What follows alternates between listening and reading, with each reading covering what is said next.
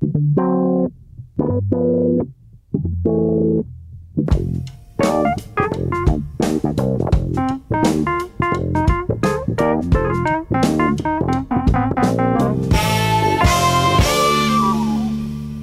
muito bem-vindos ao Pop-Up, o programa de cultura pop da Rádio Observador, que semanalmente junta gente que não tem medo de nada, ou de quase nada. Uh, Maria Ramos Silva, Bruno Vieira Amaral e Pedro Buxeri Mendes.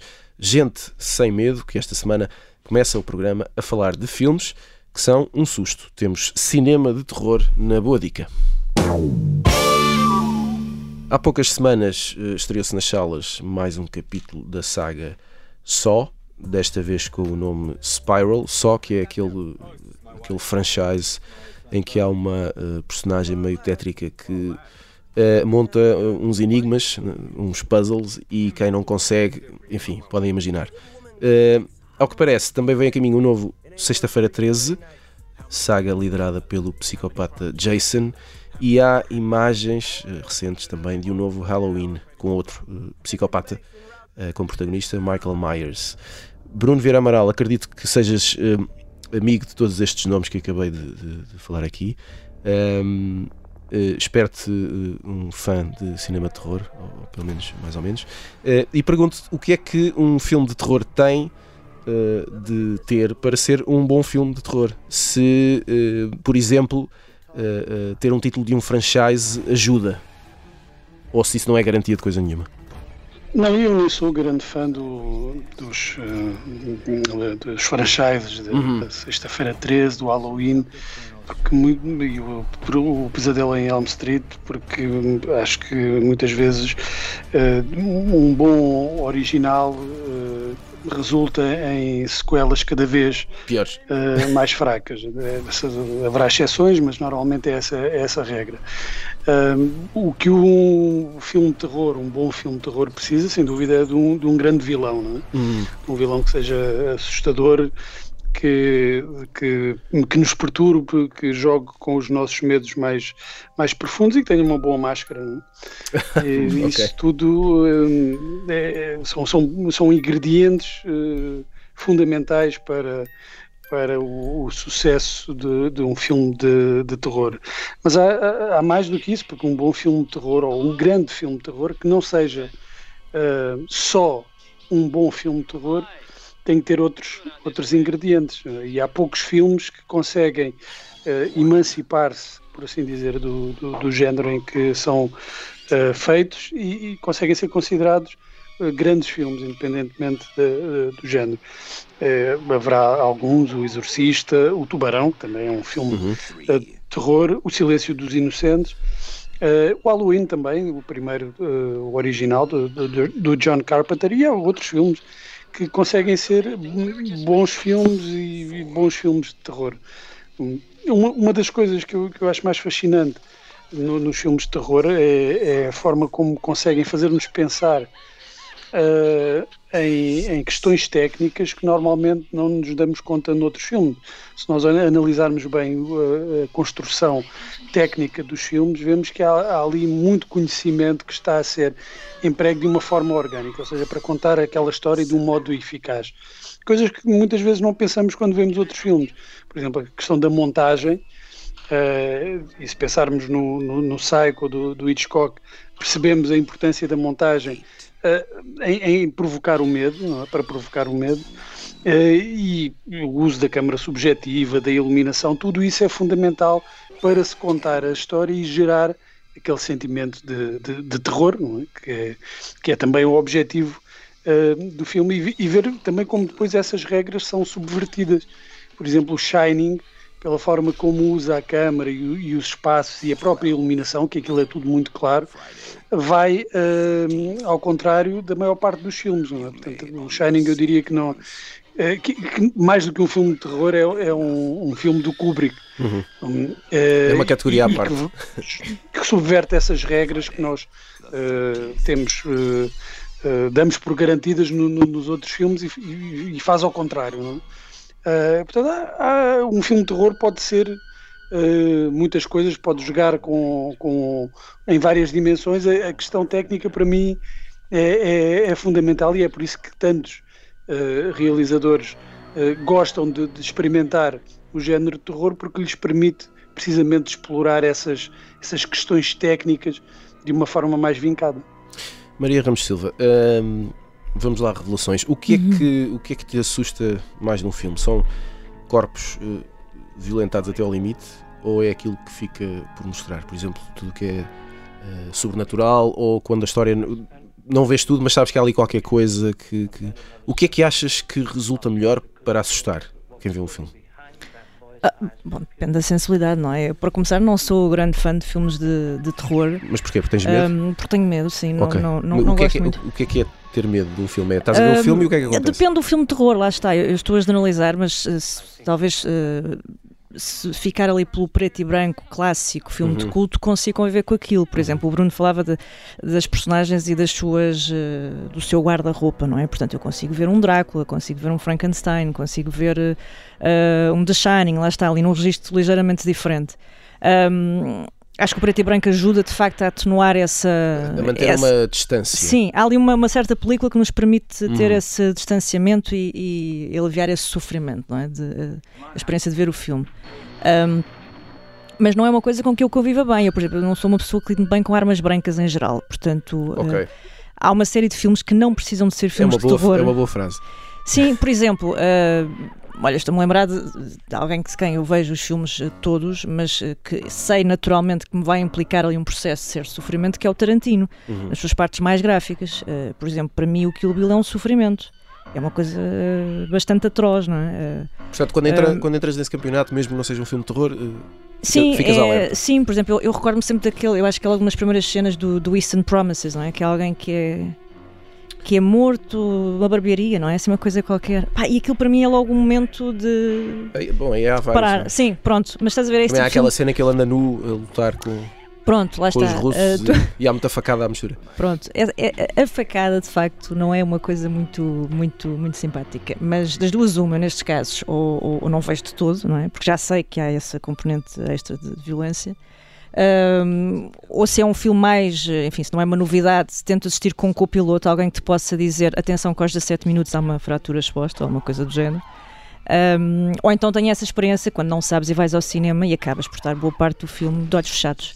Que uhum. é a forma mais básica de conviveres com esse. Mas isso também quer dizer que o, o terror, uh, tu podes encontrar terror num filme que não seja sim, obviamente sim, sim, sim. naturalmente, aliás, eu, eu, por exemplo, o, há um filme que faz parte de, que está na lista da IndieWire dos melhores filmes de, de, suspense, terror, uh, o Shutter Island, que eu vi e, e, que não tive medo nenhum e que não me parece que caiba propriamente nessa categoria do filme de terror, não é? Há ali um certo suspense, mistério, ok, um lado mais mais psicológico em jogo, mas uh, não é um filme que tu fixes ali, ai, bolas, o que é que vai acontecer a seguir, não é?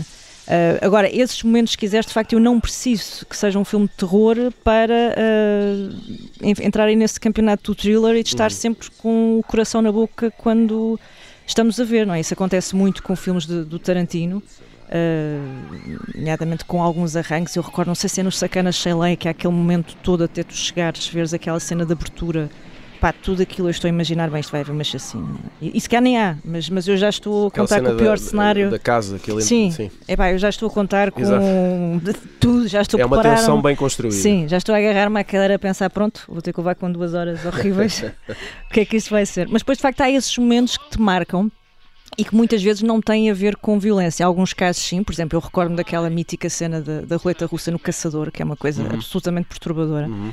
Uh, e não é nem de perto nem de longe um filme de terror, mas é um, é um terror ao, ao seu nível, é? enquanto filme de guerra, que tem sempre essa componente. Mas depois recordo-me de outros momentos que para mim são altamente perturbadores, como por exemplo, sei lá, na escolha de Sofia, não é? em que há uma, uma, uma decisão absolutamente dramática Uh, e esse sentimento em mim é muito revelador nesse. Enfim, é muito comparável essa, uhum. essa, esse impacto do medo, não é? Ou do, do, do enfim, não sei, mexe ali com uma série de, de sim, emoções sim, sim, e marca-te. Não é necessariamente um filme com fantasmas ou com palhaços esquisitos. Uhum. Ou... Agora, por princípio, eu não sou de facto aquela pessoa que vai, adora o filme de terror eh, e vai ver. E... Enfim, tem que haver aí uma dimensão quase de culto, sabes? Uma espécie de caricatura do próprio filme de terror em que, de alguma forma, aquelas personagens. Uh, são aterrorizadoras QB, portanto elas já não são, são quase cartunescas e portanto tu não, não, não tens aquela experiência de facto do, legítimo fã do filme Exato. de terror que vai ali a. que adora e quanto mais assustador melhor. E, E, quer sofrer por Sim, prazer. e depois aquelas coisas, quem é que conseguiu ver o filme até ao fim, não é? Uhum. Pá, eu nem quero sequer começar, portanto, quanto mais acabar. Eu não quero ver o título. Nada. Pedro Buxerimentos, eh, dirias que o terror resulta melhor quando somos eh, garotos e, e ainda temos dúvidas sobre como o mundo funciona? Eh, e, e- depois, quando temos quase todas as certezas, como é o teu caso, por exemplo, já não funciona assim? Eu- primeiro, os filmes de terror são relativamente mais baratos de fazer do que os, os outros tipos de filmes, porque Uhum. é muito com uma boa edição e uma boa sonoplastia e uma boa iluminação ou uma iluminação competente, consegue-se, no fundo, quase todas as cenas podem ser terror. Se nós pegarmos numa cena normal do, do sei lá, da música no coração e lhe meter- lhe metermos uma música em cima de filme de terror, aquilo fica logo diferente. Hum, é interessante, é interessante lembrar que o cinema, eh, durante muitos anos, serviu para se ir ao cinema Uhum. Um, com o pretexto de começar a ver os rapazes a verem raparigas e as raparigas a serem cortejadas pelos rapazes. Ou seja, eh, eh, era esse o pretexto para, para que, para que os cinemas exibissem filmes, não era? As Como- pessoas não, não Como estavam. quase tudo no geral. Pronto, não diria tudo, sim, mas as pessoas não estavam propriamente em casa a pensar: ah, que aborrecido que eu estou, Exato. vou ao cinema. Pronto, houve, houve uma altura em que as pessoas trabalhavam muito mais horas do que agora e tinham muito menos inst- instantes de lazer, o lazer não tinha sido inventado, propriamente dito, e então ia-se ao cinema. Ah, os, os filmes de terror contribuem para isso, ou seja, eu, eu se calhar vou ver um filme de terror com, a minha, com o meu interesse amoroso, porque sei que ela se vai agarrar a mim naquela cena eh, específica, não é? O- quando ela se assustar. E, e também é interessante ver que a maior parte destes êxitos, que agora se repetem com 500 mil sequelas, foram filmes mais ou menos. eh, não, não- não digo que sejam êxitos casuais, mas foram estes, mas podiam ter sido outros. Mas tem a ver com aqueles ingredientes que o Bruno falava e bem, que é ter um vilão ou uma ideia de vilão eh, bastante bem conseguida, não é? Temos o Freddy Krueger e temos o Michael Myers, que, que, que têm. Que, que visualmente também são enfim, são vilões, não é? O, o Freddy com aquelas mãos e aquelas, aquela cara cheia de, de cicatrizes e o outro com a máscara, eh, e isso alimenta um. Enfim, alimenta o próprio processo, não é? Os, os filmes. Os filmes, quando nós somos mais novos, eh, depois esperamos que saia um novo, não é? Depois, claro, foi tudo abastardado com esta coisa, ultimamente, do chamado torture porn, não é? Que os filmes são muito mais violentos. Acho que era mais isso que a mídia estava a referir com Hum. muito mais violência gráfica e sangue facadas e assim. Eu pessoalmente não sou cliente desse tipo de filmes, eh, não me considero uma, uma pessoa especialmente sensível, Epá, mas da mesma forma que evito olhar para dentro de caixotes de lixo, também evito olhar para esse tipo de filmes, é só isso.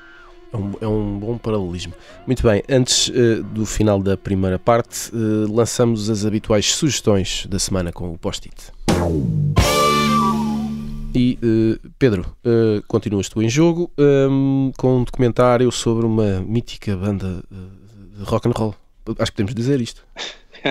Talvez, é uma banda espanhola, Heróis del Silêncio, não sei se, se o nosso público conhecerá, é uma banda que, da qual eu me lembro bastante bem, tinha 20 e poucos anos. Eh, não, não era, obviamente, das minhas bandas favoritas. O som, o som apesar, de, apesar da banda ter qualquer coisa, o som é bastante banal quando comparado com centenas de outras bandas que existiram. É rock and roll, não é? Cantado em espanhol, não, não, nada contra. Mas o que é interessante no documentário é eh, para já a quantidade de vídeo que aquela banda tem ou que os arquivos daquela banda têm, vemos muitas cenas hum, e, e, aquilo passa-se no- nos anos 80 e depois no princípio dos anos 90 e vemos e vemos a banda muitas vezes e é muito interessante acompanhar, pelo menos para mim é interessante acompanhar essa viagem no tempo das roupas e da atitude e de, e de viajar em carrinhas para fazerem concertos na Europa e que, toda esse- essa vida de estrada que nós associávamos ao, ao rock and roll, sobretudo numa altura em que agora toda a gente parece ter uma autocaravana de luxo, não é? ou viajar em jato privado. ou- E, e, e uma outra coisa que é a, a lógica eh, fazer disco, portanto, fazer, gravar, Uhum. Eh, eh, editar, lançar, promover e ir para a estrada fazer concertos. Eh, agora parece ser um bocadinho diferente, não é? Porque os, os músicos têm computadores e têm samples e essas coisas, mas antigamente eles tinham que literalmente ir para o, o estúdio, e, e, vemos isso no documentário, que normalmente era um estúdio em Londres ou uma coisa assim, onde bebiam imenso e fumavam imenso e fumavam imensas drogas. Eles, eles próprios dizem, não, não, não é boato. E, e tinham de facto tocar o raio da guitarra e tinham de facto que, que, que, tocar a bateria e o baixo e cantar. Uma das partes interessantes é eles a fazerem um teledisco assim numa zona meio, meio deserto e vemos, vemos a equipa a captar o teledisco, então vemos o, o, vocalista a cantar muito empenhado no meio do nada, enfim, fazer figura de parvo, se quisermos, mas, mas, essa parte de como era a vida na estrada e como era o rock e como era a música de grande público é a parte mais interessante deste comentário dos Heróis do Silêncio no Netflix. Muito bem, Maria Ramos Silva, hum, tu vinhas falar de um livro, uhum. entretanto estou a ver outro diferente não, não, em cima não, da mesa. Estou... mas estás, mas estás eh, Pronto. Estás a ver já o futuro, já okay, estás a ver o futuro. Muito bem, então vamos a isto. Ora bem, é um livro, de facto, chama-se Outra História, Outras Histórias, Histórias com E, de Adério Tavares. É, isto é uma edição da Bertrand. O autor foi, foi professor do ensino básico, ele é, é coautor de manuais escolares uh, ligados à história, claro, e aqui um, guia-nos pela pequena história, aquelas, aqueles factos, aquelas eh, figuras, aquelas curiosidades que muitas vezes uh, estão arredadas dos, dos, dos, grandes manuais, não é? Daquilo que são os grandes temas uh, enfim, de, enfim, da história social e das mentalidades que de alguma forma têm ocupado esse espaço nos, nos manuais ao longo, do, ao longo dos anos, da escola e fora dela. E aqui são, são um bocadinho aquelas uh, curiosidades que nós às vezes quando estamos em casa a ver aqueles uh, concursos de, de, perguntas não é? na, na televisão e, e, vemos aquela gente toda a espalhar-se e ficamos assim a pensar, bem, mas isto enfim, era de caras ou, uhum. ou, não era de caras, e acaba por ser muito uh, a resposta a essas perguntas, uh, que às vezes parecem detalhes, mas para quem gosta destes, destes, da pequena história, eu acho que, que é muito interessante. Um, ele conta-nos, por exemplo, a origem de expressões como azar dos távoras, a vitória de Pirro, uh, ou, por exemplo, que é uma, uma, que eu adoro, que é o andar na calhandrice, uhum. uh, uma expressão aqui também muito ligada à história de, de Lisboa uh, e esse, essa pré-história em que ainda não havia sistema de, de esgotos na capital. Portanto, vale a pena se gostam de conhecer estas, um, estas, estas historiazinhas, estas figuras, não percam de vista e leiam. Para uh, terminar, Bruno Vieira Amaral, uh, viste um filme uh, que é, é um bom filme para tomar uns canecos. É, mais uma rodada. No, no, o filme já estreou há, há, umas semanas, eu já ouvi há, há, duas ou três semanas. Ganhou o Oscar para melhor filme estrangeiro, do Thomas Winterberg, com um excelente desempenho do Mads Mikkelsen. Acho que todos os desempenhos no, no, no filme são, são bons, mas o, dele, que é o protagonista, uh, acaba por sobressair. Uh, e é um filme que está completamente fora de, do ar do tempo, porque é um filme sobre homens de meia idade, brancos, heterossexuais, que vivem num dos países mais avançados do mundo, mais desenvolvidos, portanto, se calhar daqui a uns anos já não, já não pode ser feito é, é aproveitar enquanto de, dá para uh, falar sobre as agruras deste, deste tipo sociológico. E é um filme sobre bebida, sobre a bebida, mas é claro mais do que isso também como os filmes de terror. É? é? É, sobre sentirmos a, a, o tempo a passar e a nossa vida a, a não sair do, do mesmo sítio, a, estagnar e o que tentamos fazer para, para recuperar esse tempo ou para fazer com que a vida uh, uh, avance. É também uma comédia, é? tem, tem momentos muito, muito divertidos, não, não, não uma comédia uh, tipo Doidos por Mary, mas tem, tem momentos de, de alguma, eu diria, de quase de candura ao vermos aqueles, aquelas personagens, aqueles homens, pateticamente, de alguma forma, a tentarem recuperar a sua juventude, a tentarem que a juventude não, não se lhes escape pelas, pelas mãos. Eu gostei muito do filme, uh, tem um final uh, que é uh, mesmo apoteótico e recomendo para quem ainda não viu este mais uma rodada do Thomas Winterberg. Caramba, se isto não é um bom teaser, não sei o que é. Fazemos agora um curto intervalo e voltamos daqui a pouco para a segunda parte. Até já. Segunda parte do pop-up, bem-vindos de volta depois de termos falado uh, sobre filmes que metem medo, não necessariamente por serem maus, mesmo que o sejam, mas porque são filmes de terror, agora uh, vamos falar de livros. Uh, somos, assim, pessoas dadas às coisas da cultura, mesmo que, como é o caso, falemos de livros aparentemente fora de tempo. Já vamos explicar tudo no Pop de Arroz. Há poucos meses aconteceu com uh, William Melvin Kelly e um tambor diferente, livro originalmente publicado nos anos 60, mas que só nos últimos anos conseguiu atenção e reconhecimento. Um, está já agora publicado entre nós uh, pela Quetzal.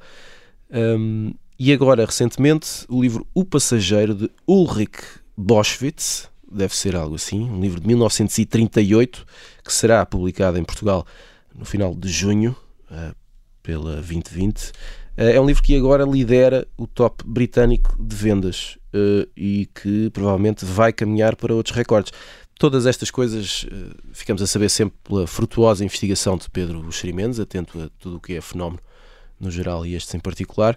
Pedro, um, tu com a tua atenção literária, como, como disse, trouxeste o tema para esta mesa. Estes dois livros falam de, de temas que têm ressonância na atualidade. O primeiro sobre escravos, racismo, ambos sobre fundamentalismo. O segundo foi escrito em pleno regime nazi, com a Europa em convulsão. É essa a razão para conseguirem uh, nova vida e uma vida desta dimensão, ou será apenas pura sorte? Bom, uh, não, há uma explicação, como sabemos, uh, mas eu, eu, li sobre este livro no, no Financial Times este, este, fim de semana, uhum. um, que tem uma ótima secção de livros, e, e depois reparei que no Expresso uma jornalista, também tinha pegado no tema. O, o, o meu ponto aqui começa por ser hum, a, a, a, nossa tremenda e imediata adesão a este tipo de fenómenos. Imaginamos sempre um, um, um manuscrito escondido, alguns, uhum. num sótão ou num cheio de pó e alguém que pega nele, sopra, abre e pensa o que é isto e se calhar essa pessoa depois bebe café e telefona a um amigo, telefona a um amigo e pronto. E passado uns meses o livro o livro está à venda e todos nós podemos, podemos lê-lo. Uh, porque livros que trazem história, que trazem magia com eles e que trazem esta coisa incrível terem sido escritos num, numa era que, que, que, ainda nos é muito presente e muito por causa da, da, da ficção e, da, e, e, dos meios e, e documentários e etc. Uh, é, é, é, é, qualquer coisa a que nós queremos saber e queremos aderir. É, é, nós temos sempre a curiosidade sobre as nossas origens, sobre o que aconteceu e, e será que aquelas pessoas, como é que viviam, etc., dá uma dimensão ao livro que eh, torna quase secundário, ou, ou, torna mesmo secundário, atrevo-me a dizer, a qualidade literária da, da, obra, não é? Porque eu de facto não li o livro, não, não sei se é bom e muito provavelmente não o vou ler, uh, mas já tinha acontecido com, com, outro dois, com outros dois casos, uh, ou pelo menos outros dois casos, nomeadamente um, um, uma coisa chamada Suite Française, de uma autora que também depois morreu na altura da, da Segunda Guerra, acho que era uma senhora ucraniana, mas que até era um filme, e, e, e, é um filme, uma história de amor passada naquela altura, portanto, ficção escrita durante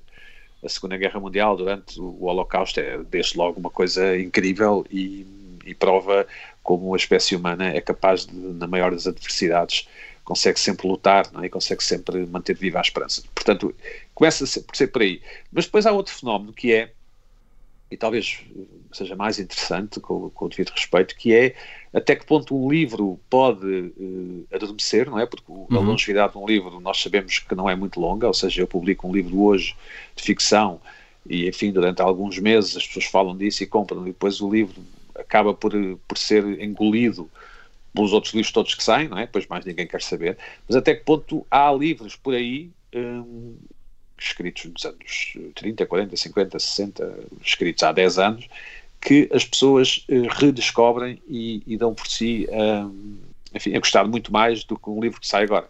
O exemplo mais evidente uh, é Stoner, de John Williams, que, que quando foi publicado uh, vendeu muito pouco e foi redescoberto, julgo há cerca de 10 anos, e também foi editado em Portugal.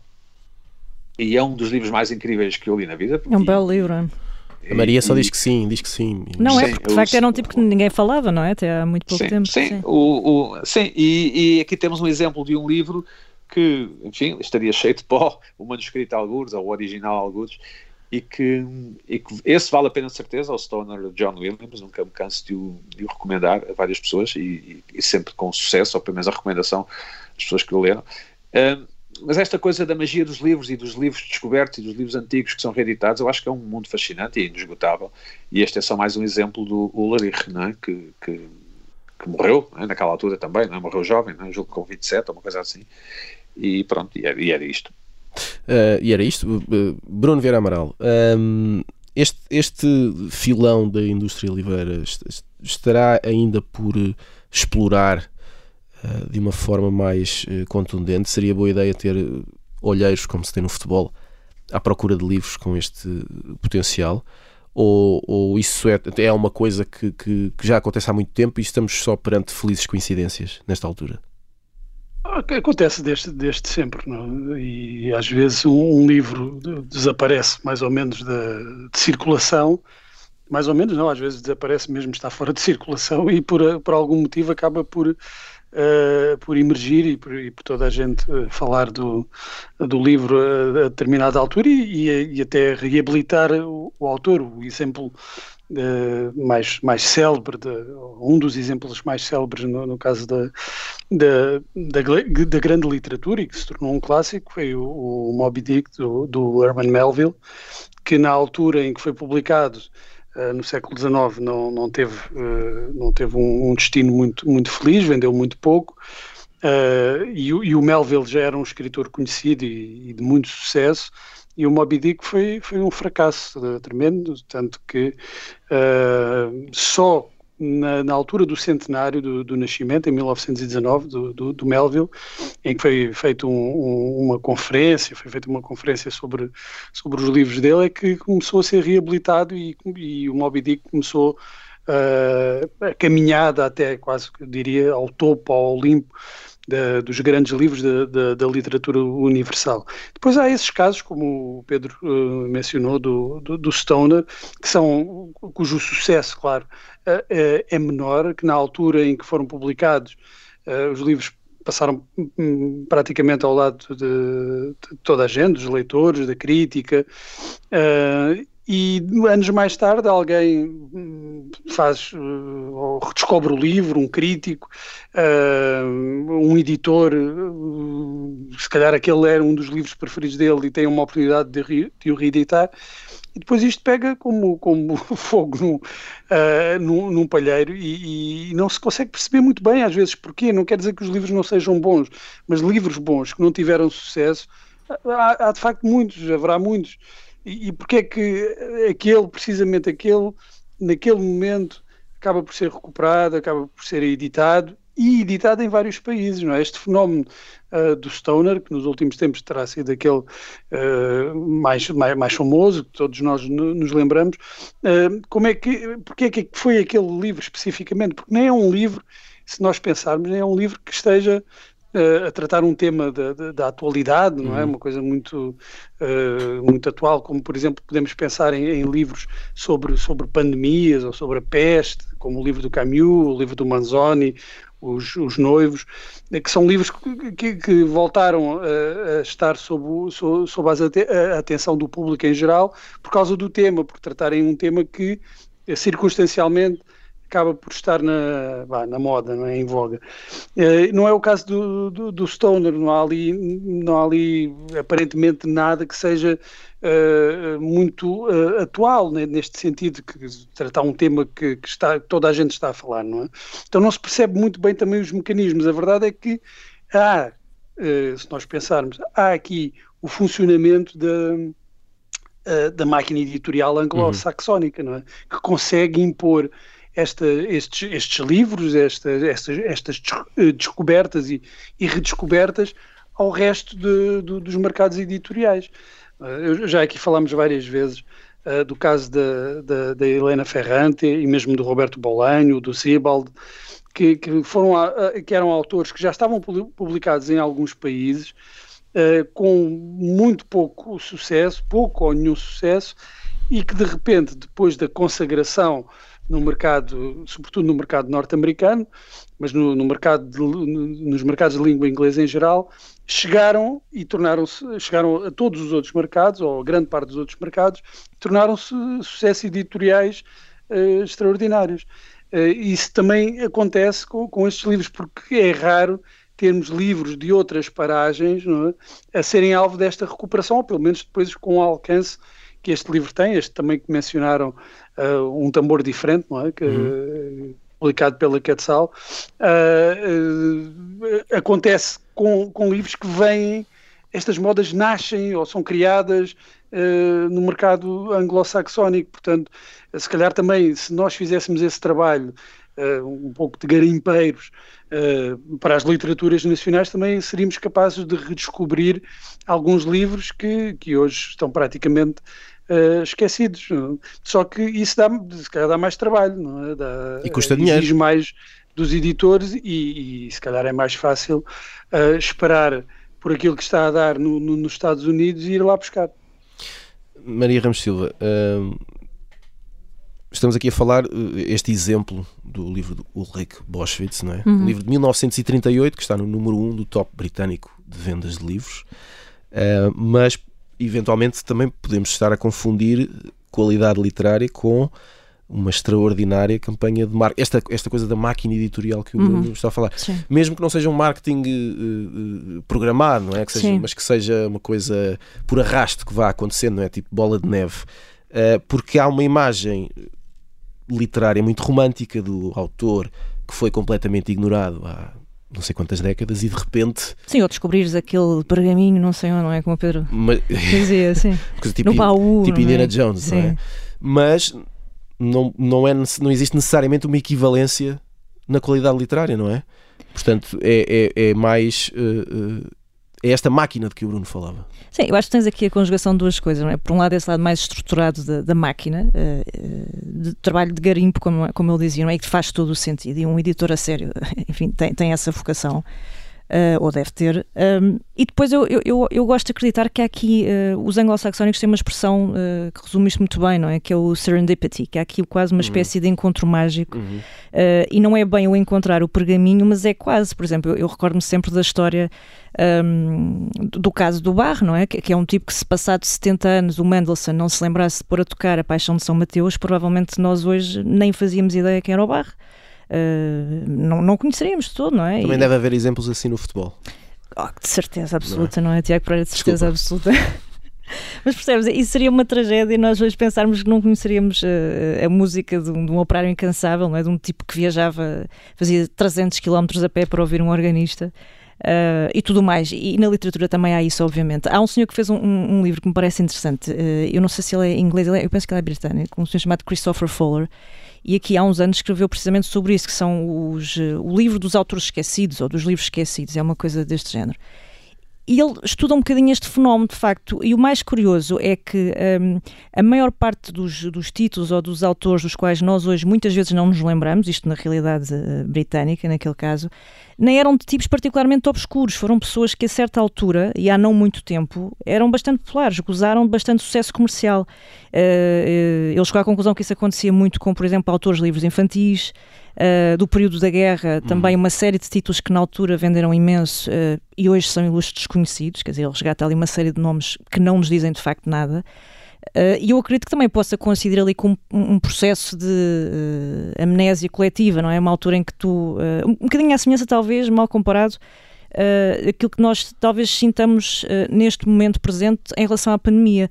Eu tenho a certeza absoluta que se escreveram imensos livros sobre é? o meu diário da, da pandemia, é? como é que eu vivi isto, blogs, imensa informação que hoje não nos diz nada, é mais um livro sobre a minha experiência na pandemia.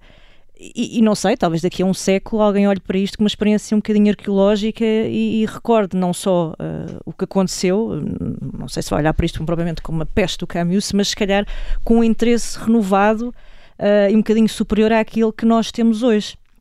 Portanto, eu acho que tens aqui uma conjugação de uma série de fenómenos. Nós estávamos a falar do Stoner, eu também me recordo, por exemplo, da Charlie Jackson, que é uma contista uh, incrível, mas é uma senhora que também vivia, uh, durante anos viveu uh, no profundo obscurantismo, não é? e, e para aí, sei lá, 2016, 2017, também há ali um daqueles fenómenos de popularidade assim meio indie, não é? Que depois ela é redescoberta e transforma-se numa coisa super cool. E, e muitas vezes esse, o fenómeno. E tens o caso Diz, diz, diz, diz, diz Bruno. Tens, tens o caso também da, da Flannery O'Connor. Também, por exemplo. Que houve aqui há uns anos um, assim, um surto uh, uh, de, de Flannery O'Connorismo. O'Connorismo, é uh, que, que, hoje depois também já é debatido por causa de, Uh, do alegado racismo da, da senhora, uh, mas tem, tens estas recuperações uhum. Uh, reabilitações e, e, e modas que, que, vão nascendo e vão surgindo cá em Portugal. Uh, o último caso que me estou a lembrar agora de, de, uma, de uma reabilitação que também é muito curioso, já, já vou falar sobre isso, é o da, da Maria Judite Carvalho, uhum, por, por que, exemplo, que é uma, uma extraordinária escritora e que toda a gente diz que não, foi, não teve o reconhecimento, o marido, o Urbano Tavares Rodrigues, era mais reconhecido, e, e não é assim tão verdade. a Maria Judite Carvalho ganhou prémios importantes, eh, foi reconhecida na, na altura, no, no, nos, anos, nos anos 60, era uma escritora que, que, que, está, que, estava, que era conhecida, não, não, não era uma, uma escritora obscura, não era como se os livros dela tivessem fossem tivessem uh, edições de tiragens de 50, 100 ou 200 exemplares é? É, era uma escritora respeitada apreciada pela crítica pelos leitores também é verdade que depois com, com o passar dos anos se calhar uh, perdeu algum alguma notoriedade não é? mas não é verdade que fosse uma, uma escritora ou tivesse sido na altura em que publicou uma escritora ignorada mas é bom, agora há novas edições uh, da obra uh, da Maria Judite Carvalho e é muito bom que, que, que, surjam e que estejam disponíveis essas edições para novos leitores, porque é, um, é uma, uma, extraordinária escritora.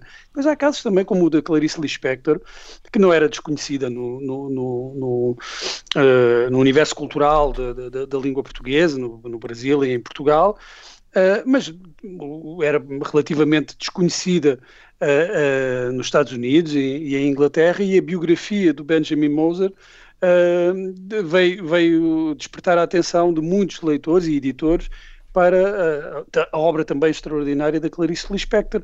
E, portanto, há todos estes fenómenos, às vezes um documentário que, que, que faz com que um, um determinado escritor seja reabilitado, a sua obra, a adaptação de um dos seus livros a, ao cinema. Portanto, há aqui uma multiplicidade de fatores que podem contribuir para que um escritor, que às vezes nem era tão obscuro quanto isso, volte a estar, por assim dizer, na berra.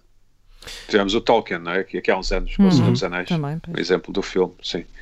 Exato. E não, não, não, ninguém tem que agradecer esta eh, enorme lição de reconquista literária que acabamos de aqui dar. Muito bem, uh, o tempo está a acabar e por isso, antes de irmos embora, vamos rapidamente à viagem no tempo semanal com o Isso é que era bom. E eis não quando vamos falar de um senhor de quem nunca falámos, Bob Dylan, que faz 80 anos na próxima semana ainda não podemos dar os parabéns. Uh, se calhar muita gente está a ouvir isto e diz: eh, Sério, 80 anos? Uh, a pergunta da semana é: qual o vosso Dylan favorito? Eu deixo algumas hipóteses: o jovem herói folk, o revoltado que ligou a guitarra à eletricidade, o cristão novo. Uh, ou o velho que não se deixa fotografar nos concertos, que é mais ou menos o da atualidade, ou outro qualquer. Maria Ramos Silva. Pronto, agora as pessoas respondiam o Dylan Thomas, não é? O Matt Dylan, ah. ou algo do género. Mas não, olha, eu acho que quase tudo antes da fase cristã, essa fase cristã do, do Dylan, portanto, talvez aí, segunda metade dos anos 60, não é? Uhum. Por aí. Uh, mas eu também tenho dois, dois álbuns preferidos ali nos anos 70, que é o Blood on Tracks e uhum. o Desire, portanto. Depois disso, enfim, deixá-lo estar, descarril, descansar. Descarrilou de, de... Sim, quer dizer, Sim, mas tem, acho que estamos de acordo, não é? Que até ali ao início dos anos sim, 90 depois a, a, a coisa tropeçou. Pronto, sim, sim. Tropeçou. Sim, eu percebo, sim. eu percebo. Um, Bruno Vera Amaral. Eu? Eu não tenho nada a dizer sobre o Bob Dylan. eu uh, gosto de todos, acho que é o maior. Cá está. Uh, Nota-se nota não estou a falar a sério. Uh, não, não, tenho, não, não tenho. O, fenómeno Dylan e a importância do Dylan eu sou capaz de, de reconhecer, mas é, é, daquelas coisas que eu não apanhei o comboio, pronto, o comboio passou, uh, passou por mim e eu, eu não fui atrás dele. Disseste-lhe adeus e, e, e tiraste uma foto. Uh, mas, mas, pronto, gosto, gosto, muito, gosto muito do senhor. Uh, acho que é, que é uma, uma grande personagem e, e, pronto, e é isso. Uh, parabéns ao, ao, ao, Dylan. Eu pensava que ele já tinha uns 110 anos, afinal só tem 80, está muito bem conservado. Uh, não sei se me estou a contradizer. Não, não. Mas o Pedro certamente terá, terá uma opinião. Não, a minha questão é essa. Se, mais se fundamentada do que a minha. Se tu tens esta opinião, eu estou mortinho por ouvir a do Pedro. Pedro, qual o teu Bob Dylan favorito? Uh, todos e nenhum. Ok. Uh, o Bob Dylan é prémio Nobel, convém não esquecer, da literatura. E, e, fica um pouco com a ideia, voltando um pouco aos livros, foi agora amplamente editado o 1984, do Orwell, é? uhum. entre, entre, outros, entre outros. Não, mas os direitos cessaram, então sim, toda, sim, a sim. Pode, toda a gente pode, até eu podia editar. Dizia entre outros e... livros do, do, Orwell, foram vários. Ah, ok, sim. desculpa. E, e, e fica-se um pouco com a ideia que as pessoas todas aderem e compraram e tal, mas fica-se um pouco com a ideia, ou eu tenho a vaga impressão que muito poucos o terão lido de facto. E o Dylan, eh, desde há uns anos, bastantes anos, é um pouco esse músico, artista, figura, não sei, herói, que muitos falam, anda na boca de muita gente, mas poucos ouvem, porque ele tem feito alguns discos bons, até fez um disco bastante bom, o último, uh, intrinsecamente bom, mas uh, não sei, é, parece assim alguém que ficou preso num tempo, parece que alguém que ficou preso num tempo na nossa cabeça, ou seja, uhum. não, não eu propriamente dito mas a nossa apreciação dele vai sempre dar a Woodstock e àquele lado meio hippie e Volkswagens e cabelos compridos e calças boca de sino e depois ali nos anos 70 eu, eu, eu Blood on Tracks obviamente é incontornável e, mas uh, há uma coisa que tem que ser dita que é uh, se nós pusermos Dylan a tocar uhum. por qualquer razão fomos a uma festa e um, um amigo nosso tiver Bob Dylan a tocar é o tipo de artista que nós diremos sempre epá, deixa estar não mudes, deixa estar que. Menos o, o Bruno, é o... menos o Bruno. O Bruno não vai Não, dizer. eu acho que o Bruno também. Acho que o Bruno também. Bruno levanta-se e vai, é vai embora. Teoria, não. Isso é uma teoria que tem que ser posta à prova. O Bruno vai buscar é, mais um copo. Há, há, certas, há certos grupos que nós às vezes, ou artistas que estamos mais ou menos cansados, ou estamos, ou achamos, ou desdenhamos, mas depois quando ouvimos dizemos essa frase, que eu acho que é um critério de qualidade, que é, é pá, deixa estar. Um, deixa estar. Deixa estar, deixa estar isso, não deixa mudes, não mudes. Dylan, eu acho que é, acho que é isso. Muito bem, saímos todos daqui uh, com mais vontade de ouvir Bob Dylan, sobretudo o Bruno Vieira Amaral. Uh, chegamos ao final de mais um pop-up. Voltamos na próxima semana. Até lá.